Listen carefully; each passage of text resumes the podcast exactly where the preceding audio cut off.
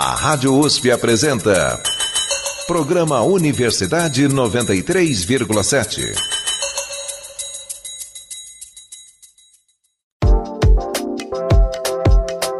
Nas artes visuais, a inteligência artificial.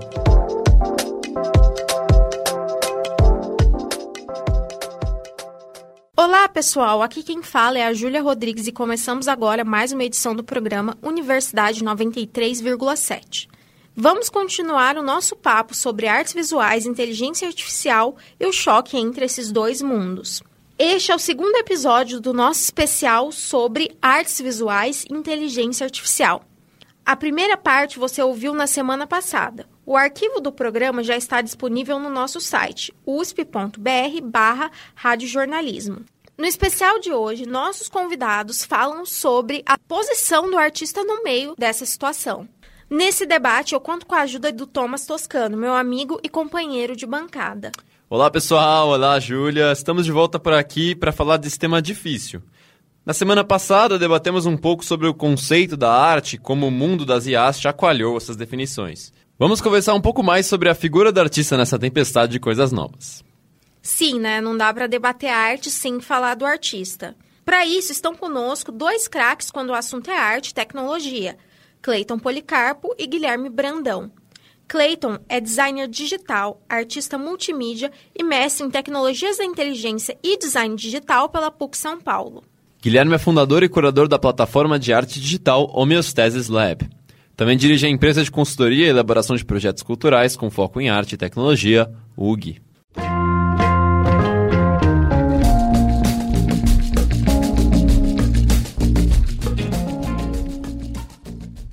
Nossa próxima reportagem é sobre a, a, o ponto do, do, artista nesse mundo, né? Ele vai... Tá, não tem como falar de arte sem falar do artista. Exatamente.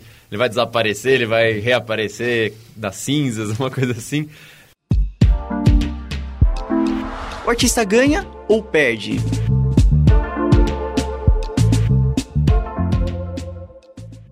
Como falei, vamos, vamos conversar um pouco mais sobre a figura do artista nessa tempestade de coisas novas, né?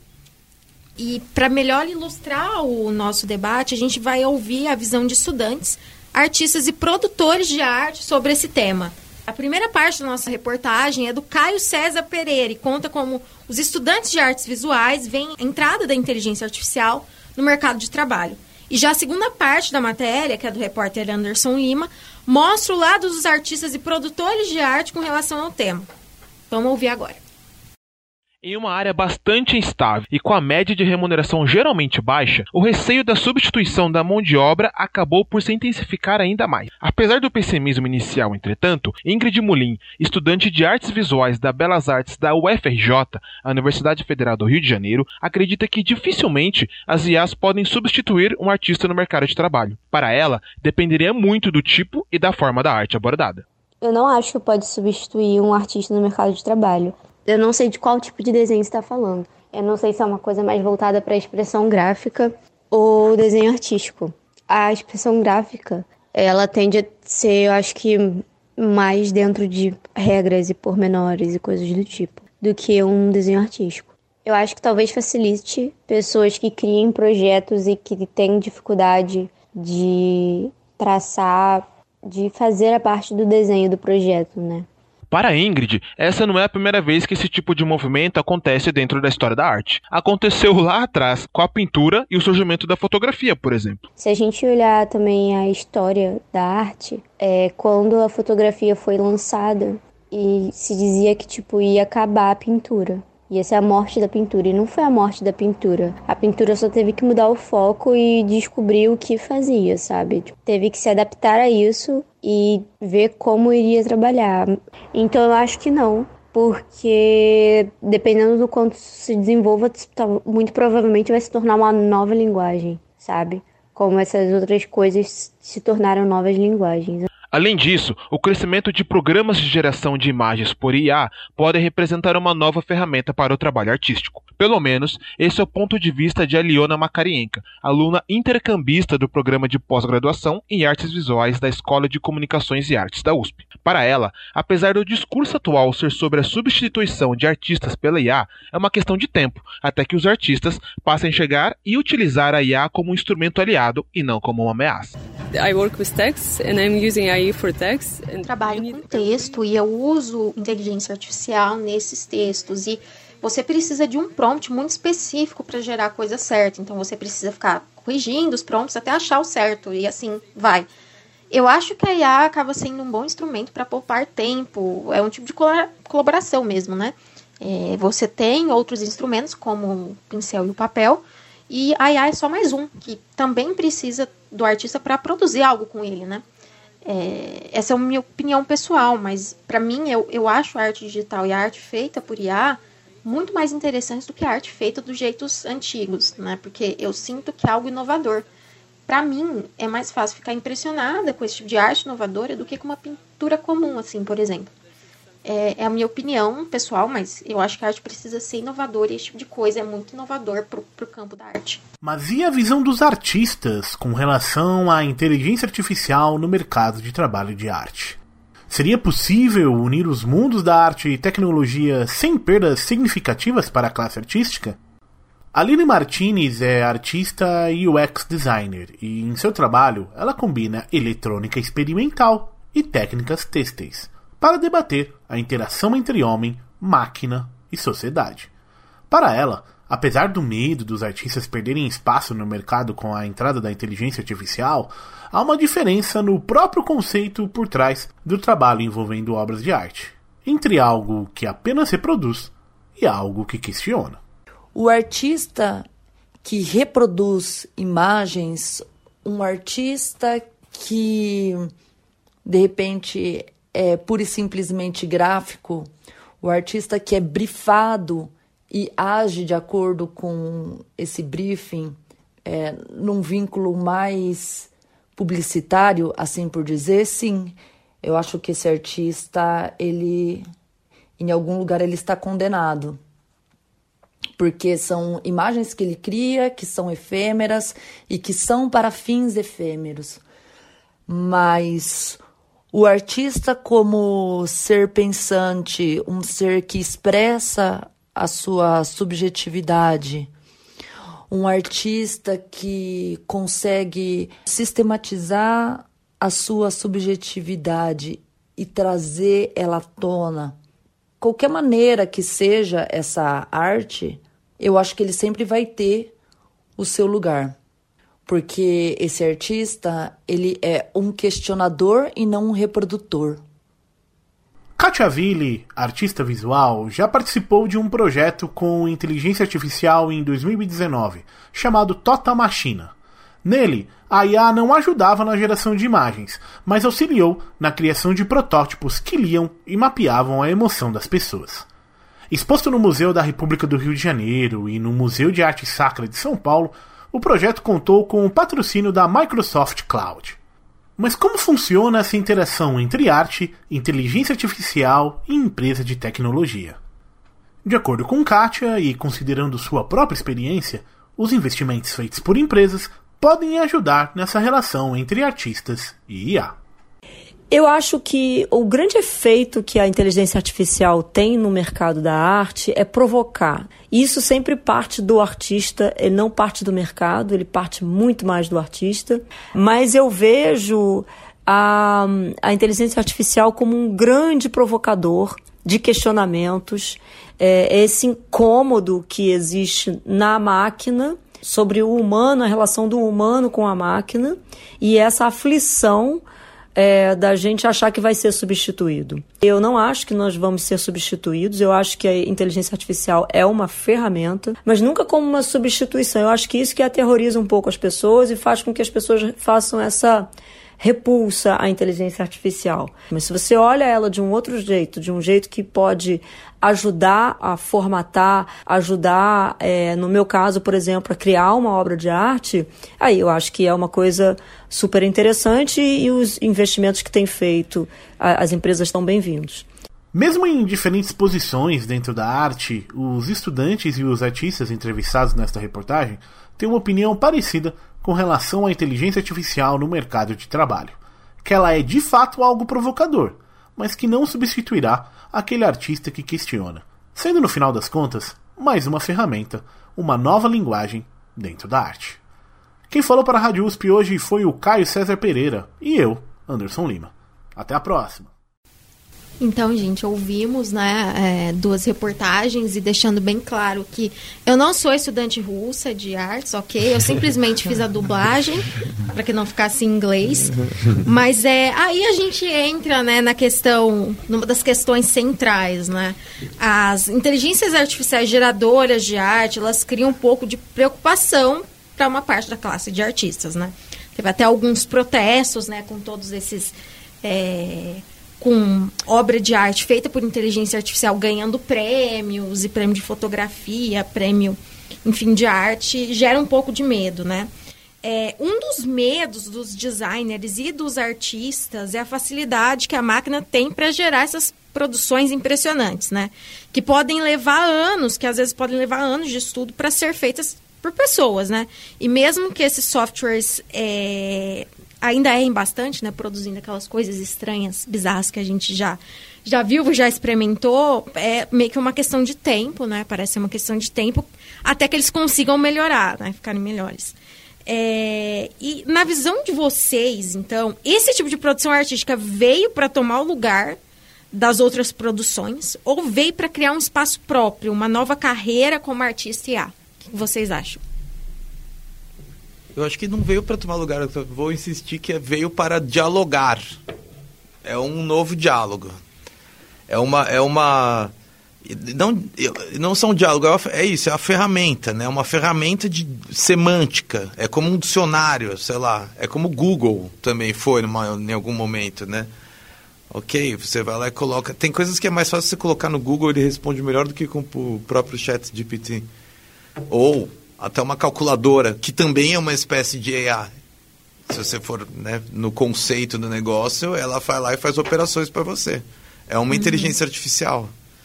Então, assim, não veio para tomar lugar de ninguém. É amiguinho. tem que ser explorado com criatividade, né? E com ética também, como tudo na vida, né? A pintura, você pode fazer uma pintura que antiética, sei lá, criminosa mas é uma pintura. Ah, agora, porque a pintura é arte também. Aí tem uma questão também, porque o poder do, da, do, da, do símbolo, né? E a gente vai para outro nível, uma coisa mística, interpretação do, do, da, do que, que é aquele o que é o conteúdo da imagem. Enfim, eu estou digredindo aqui, gente, desculpa. Mas é que eu fico pensando Não, nessas é coisas. Eu uso, assim, às vezes como oráculo, assim. Eu pego, eu coloco uma coisa, assim, um, eu jogo uma frase, assim, um conceito, por exemplo. Façam isso. Vou dar o exercício para vocês, que é muito divertido. Anotar aqui. Pega uma ideia de um livro, sei lá, uma frase que você viu num livro lá.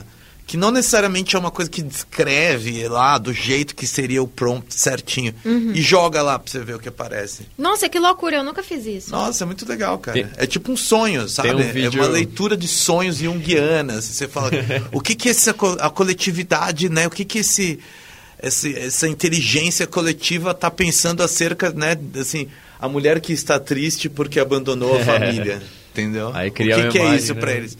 E, e, ainda tem umas outras coisas que começam a dar medo. Por exemplo, o homem brasileiro. É. Gere é. uma imagem do homem brasileiro. Põe isso pra você ver. A gente vai até falar mais pra frente questão de estereótipos, como Sim. isso é reforçado Nossa, pela IA, né? Mas, assim, voltando ali ao... Desculpa. Imagina. é super legal É muito tema. e é muita, muitas é, camadas. Exatamente. Estão conversando com a gente Cleiton Policarpo e Guilherme Brandão.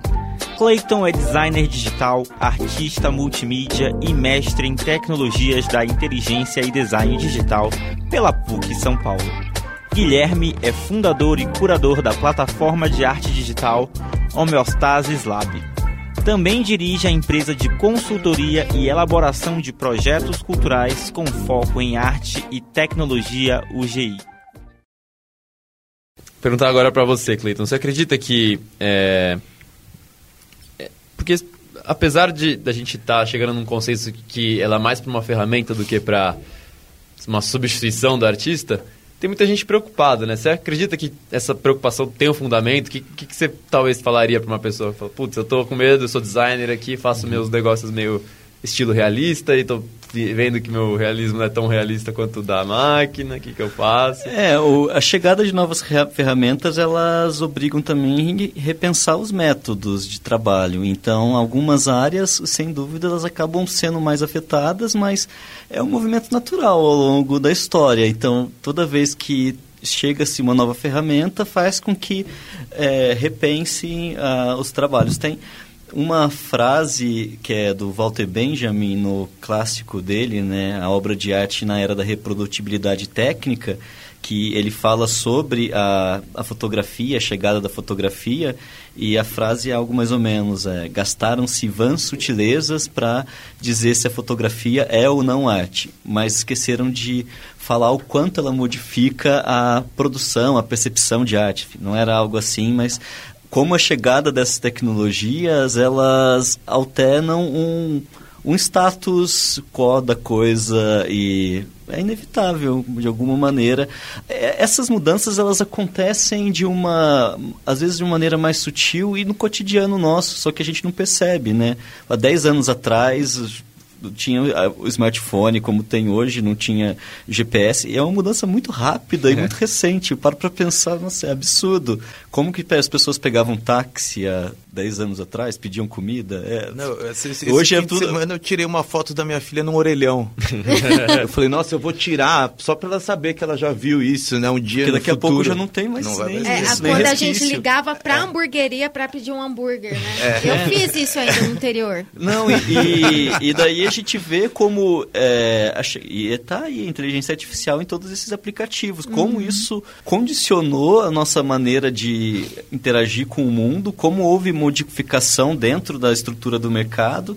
É, as empresas tiveram que se adaptar de uma outra maneira para poder atender essa demanda e é uma coisa que, claro, teve vários choques e vários conflitos no caminho, mas ela acabou se estabilizando na sociedade, né? Então, acho que esses processos criativos, eles passam um pouco por isso também. A chegada dessas ferramentas, elas acabam obrigando que sejam repensadas as, a forma de, de desenvolver os trabalhos, a forma de pensar esses trabalhos. É, e vocês acham que a melhora nessa tecnologia vai favorecer ou prejudicar a classe de artistas? Se você quiser ficar inimigo da AI, vai prejudicar. Se você quiser ficar amiguinho da, né, da inteligência artificial, aí vai favorecer. Eu acho que às vezes uma coisa que não favorece, tem uma coisa que não favorece que é a, aquela, esse sentido de caixa preta, de você não entender o que está acontecendo por trás. Então, assim, tipo, jogar pro universo e esperar o que volta, sabe? Uhum. Isso é uma coisa meio também perturbadora, assim. Você consegue ver algum ponto que ela pode prejudicar o trabalho de um artista? Prejudicar, acho que o que, que ela poderia fazer de prejudicar? Eu acho que talvez na, na divulgação dos trabalhos, como que os algoritmos acabam priorizando determinados tipos de conteúdo. Uhum. É, Para mostrar na artistas hoje, eles têm que fazer a propaganda do trabalho no Instagram, nas redes, Sim. né?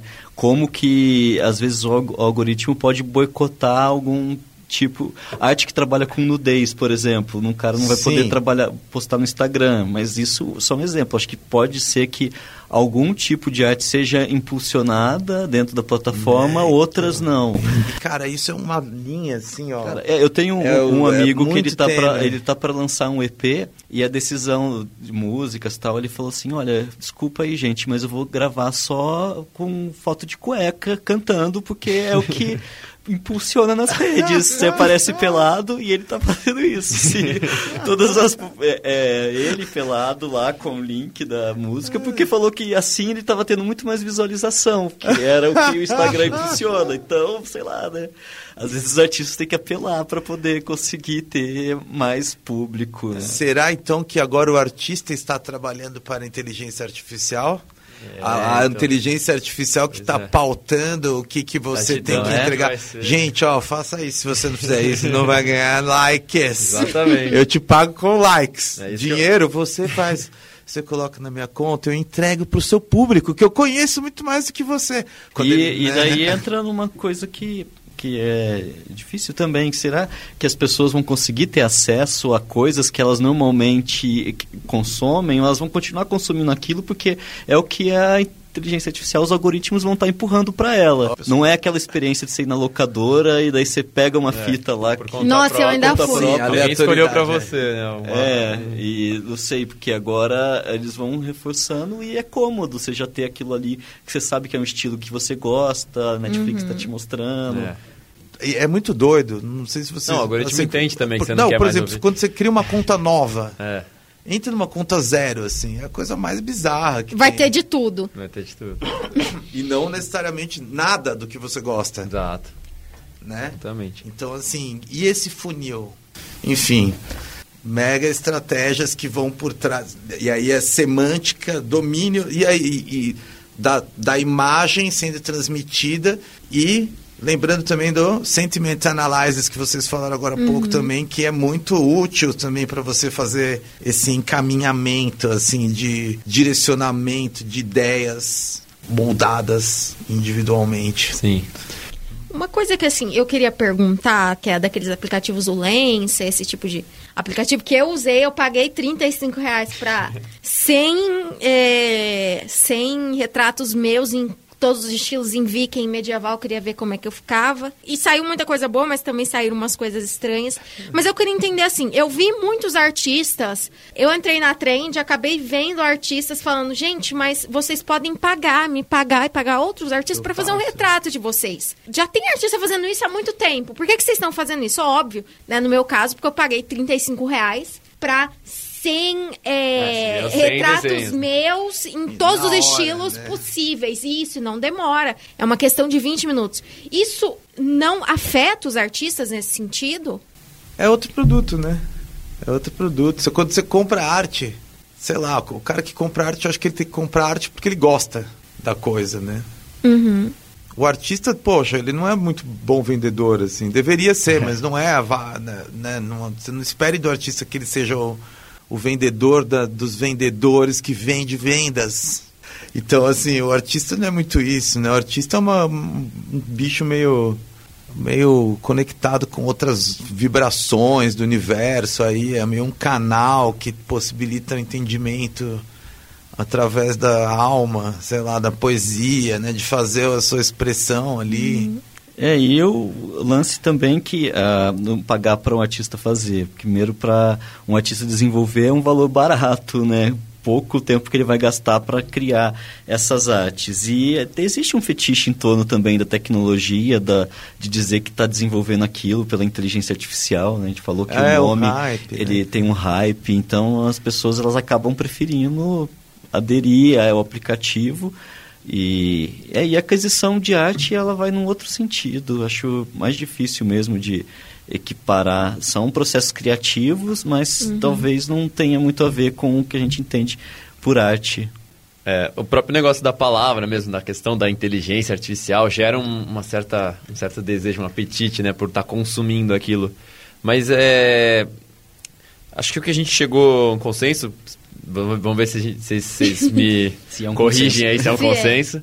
É que não basta eu chegar nesse aplicativo e colocar faça 30 retratos meus, ou chegar e falar faça uma arte estilo Van Gogh.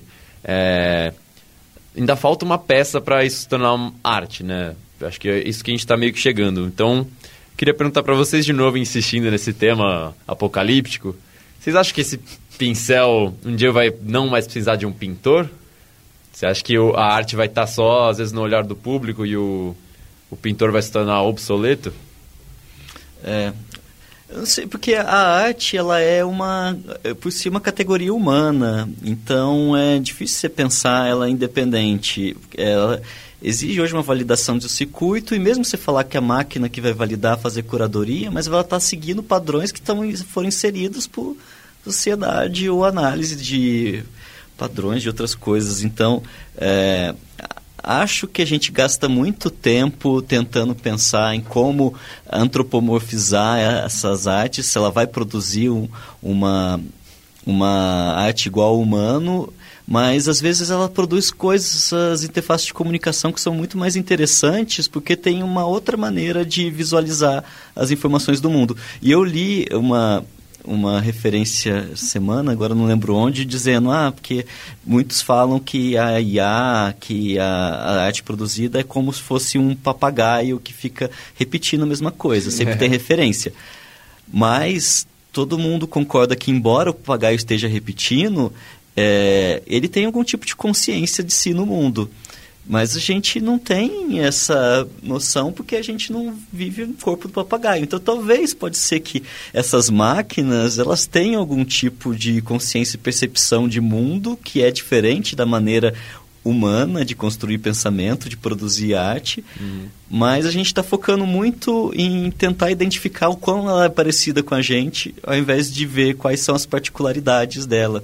Não sei, pode parecer meio estranho, mas acho que às vezes a gente fica tentando é, fazer essa essa fazer esses androides que sejam humanoides, fazer uhum. essa arte, ela consegue pintar um quadro, é. fazer uma arte que é parecida com a arte que o humano desenvolve. Isso pode acontecer, mas acho que se isso acontece, ainda assim está baseado dentro de um padrão de um input que vem das pegadas digitais humanas que a gente foi deixando ao longo da nossa existência. Mas talvez tenha outras maneiras de explorar esse potencial e que, não sei, identificar particularidades que essas máquinas possam ter. É muito difícil de pensar, que pode parecer muito abstrato, mas. É, não sei, alguns pesquisadores têm usado como exemplo outros tipos de seres vivos, pensar os animais, a gente considera ou não os animais inteligentes. Ah, o vírus é um ser inteligente. Não tem nenhum consenso se o vírus é um ser vivo ou não. É verdade. Então, é, tentar descentralizar a percepção dos existentes, né, dos demais seres, às vezes é uma, é uma maneira também de tentar criar outras formas de percepção, tentar é, tentar pensar dentro de uma, uma maneira um pouco mais equânime, menos uh, hierárquica e que talvez possa ajudar a despertar, a identificar o potencial, seja dessas máquinas, pedras, animais, outras coisas todas, fungos. Sim, analisar os padrões, né? Eu acho que isso é uma potência incrível, é, que muito maior do que os seres humanos têm da, da, da da inteligência artificial é analisar esses padrões mega complexos, Sim. porque assim são bancos de dados imensos que o ser humano não tem nem tempo na vida para fazer isso. Uhum. Então, para isso, para essas funções, sim, é... vai ter uma disrupção, acho que maior do que do, do que para a própria criatividade em uhum. si, né? Que é, depende muito dessa sutileza e que acho que ainda não tem como você determinar estatisticamente, sabe? É, né? Não dá para substituir assim é. só com 100%. Não existe 100% de a, a não eficácia. É orgânico, não é, é. orgânico. Acabou. não, não é feito de água, né? Assim, o artista está salvo, então. Acho que sim, acho que sim. Chegamos é, chega, a um consenso. Chegamos a um, a um consenso por enquanto.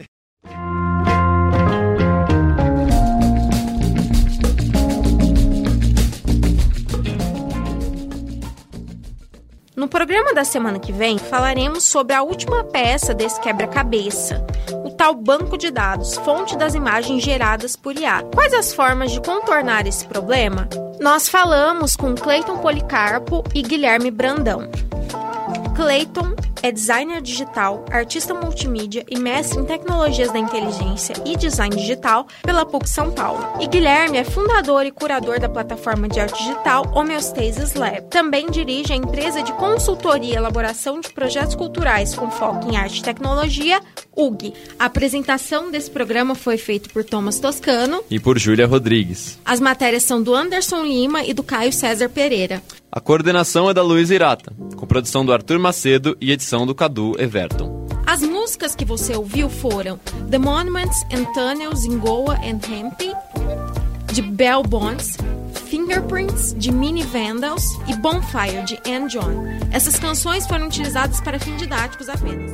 Eu sou Júlia Rodrigues e você está ouvindo Universidade 93,7. Até a próxima. Até a próxima, pessoal. nas artes visuais, a inteligência artificial.